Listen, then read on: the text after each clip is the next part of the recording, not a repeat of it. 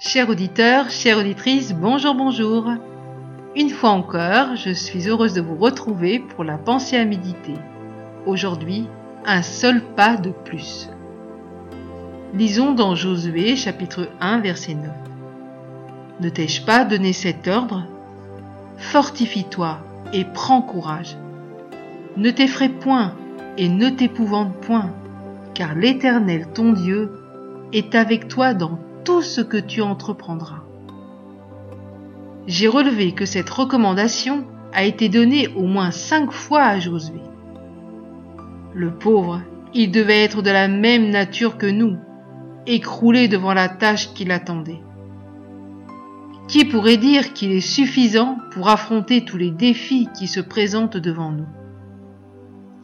Bien souvent, nous sommes complètement désemparés et nous n'avons qu'une envie, celle de nous enfuir.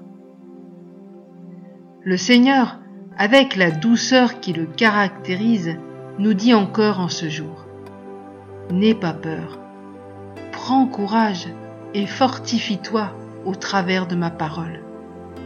Je suis avec toi, je ne t'ai pas abandonné ni délaissé, je suis là, juste à tes côtés.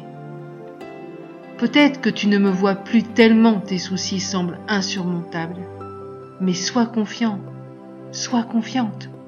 Je suis là, tout puissant pour te faire réussir. Il ne faut parfois qu'un seul pas de plus pour y arriver.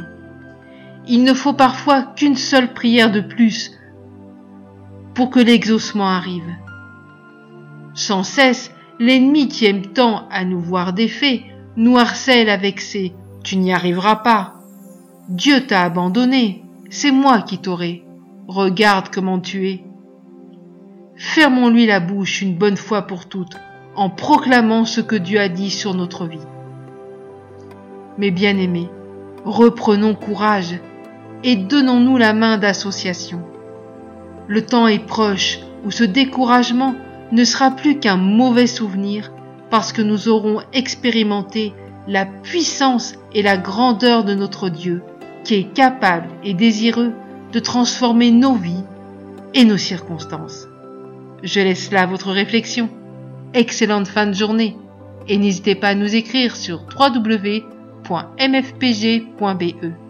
À très bientôt.